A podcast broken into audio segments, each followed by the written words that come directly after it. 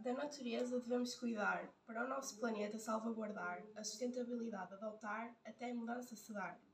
Medidas devemos tomar, a política dos três R's implementar. Reduzir, reutilizar e reciclar. A torneira devemos fechar, enquanto a água não estamos a utilizar.